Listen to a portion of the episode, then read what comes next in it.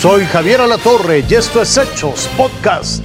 Y vamos más allá de nuestras fronteras. La isla italiana de Lampedusa está bajo emergencia debido a una de las peores crisis migratorias en su historia. Hoy imploran ayuda a países europeos.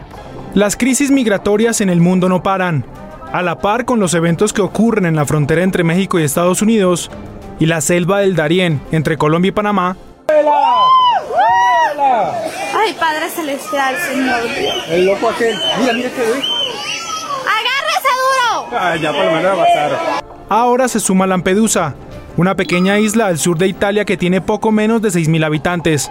En los últimos días arribaron más de 7.000 migrantes provenientes del norte de África. La magnitud de la emergencia puede medirse con el número de migrantes que llegaron. Actualmente hay más foráneos que ciudadanos locales. Las medidas nos han hecho esperar. El gobierno italiano ha empezado a trasladarlos a otros lugares como Sicilia. Sin embargo, la Agencia para los Refugiados, ACNUR, ha dicho que la atención de esta situación debe ser conjunta. En contraste, algunos sectores políticos italianos no opinan lo mismo. Dicen sentirse solos ante anuncios de sus países vecinos del cierre de fronteras. En total, unos 123 mil migrantes han llegado a Italia desde principios de año, casi el doble de la registrada en el mismo periodo del año pasado. Este escenario nos enseña dos cosas.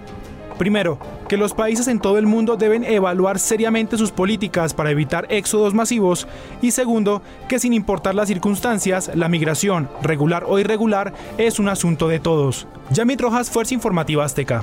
Y en República Dominicana se cerraron sus fronteras. Con Haití, la decisión entró en vigencia luego de que el país haitiano empezara a construir un canal para desviar el agua del río Masacre para la agricultura, el afluente de agua compartido entre ambos países ha provocado el rechazo del gobierno dominicano que también restringió la emisión de visas para ciudadanos haitianos.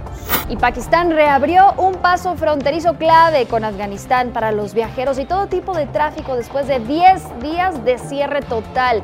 La frontera de Torkham que conecta la provincia noroccidental pakistaní de Khyber con la provincia oriental afgana de Nangarhar fue cerrada el 6 de septiembre por enfrentamientos entre las fuerzas de seguridad de ambos países.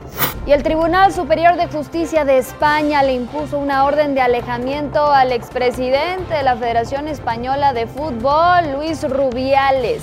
En el marco de la investigación por agresión sexual contra la jugadora de la selección Jenny Hermoso, el juez le prohibió intentar ponerse en contacto con ella o acercarse al menos de 200 metros. Durante la declaración, Rubiales insistió en que el beso fue consentido.